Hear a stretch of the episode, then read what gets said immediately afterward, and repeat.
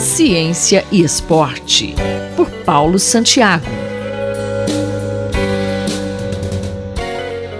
Nos últimos anos, temos observado uma maior preocupação da comunidade científica em tornar públicos dados de pesquisa. E a pandemia da Covid-19 mostrou essa importância, acelerando a busca por resultados científicos. Mas, para isso, é necessária uma gestão adequada desses dados.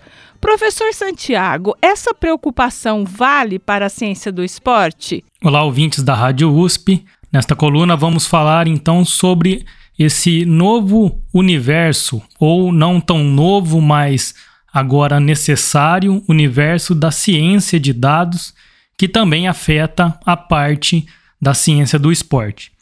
E há boas práticas de pesquisa ou de uso desses dados científicos também é verdadeira para quando se faz pesquisas em ciência do esporte.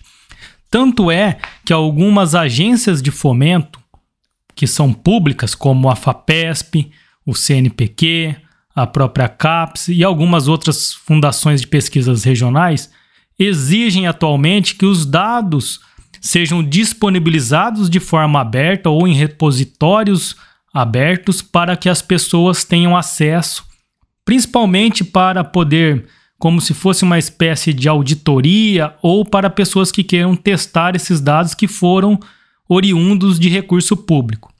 Já é comum essas agências de fomentos pedirem que seja disponibilizado o trabalho científico gerado do auxílio que foi dado de forma pública. Então, os trabalhos científicos, os artigos propriamente ditos, no formato digital ou em papel, estão disponíveis em repositórios para acesso livre.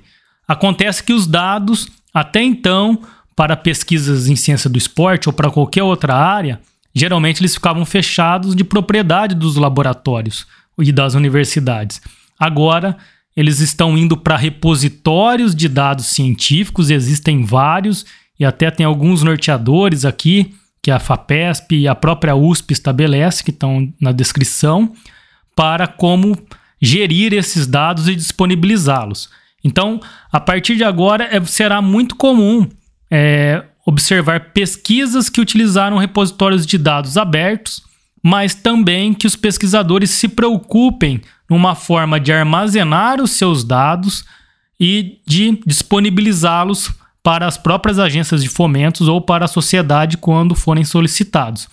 Então, toda essa parte de cloud computer, é, de computação nas nuvens, né, que é necessária para a gente guardar vídeos, por exemplo, de de YouTube ou repositórios de Drive que guardamos nossos arquivos, que os pesquisadores também comecem em seus projetos ter a preocupação de fazer aquisição de disco rígido, ter uma, um poder computacional para armazenar os seus dados e deixá-los transparentes e disponíveis sempre que solicitados. Então, na ciência do esporte, novas pesquisas podem se beneficiar do acesso público? Não só é plausível, como isso já ocorre. Existem muitas pesquisas que estão disponíveis com repositórios abertos, seja do próprio Drive da Google, é, OneDrive da Microsoft. Algumas pessoas colocam até mesmo dados em repositórios com código junto para a parte científica, como GitHub.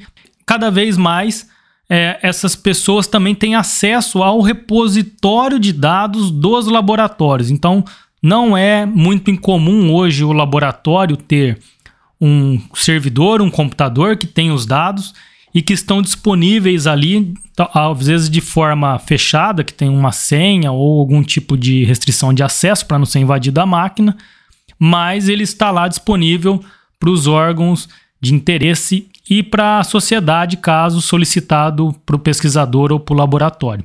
Pesquisas que utilizem desses dados é, vão existir, mas uma coisa é o dado ser aberto, disponível, público, e a outra coisa é você poder utilizar esses dados de pesquisas que estão relacionados à parte de ciência do esporte para novas publicações. Então existem dados até sensíveis, como por exemplo imagens de vídeos que vão aparecer é, patrocinadores, aparecem atletas que têm direito de imagem, então a gente não pode confundir futuramente que são dados brutos, que são dados numéricos gerados desse tipo de pesquisa, com dados brutos que são, por exemplo, de imagens como fotos, áudios e assim por diante. Nós discutimos alguma coisa desse tipo em uma coluna sobre a, até onde a ciência do esporte foi longe demais, vazando algumas coisas de dados de privacidade de atletas.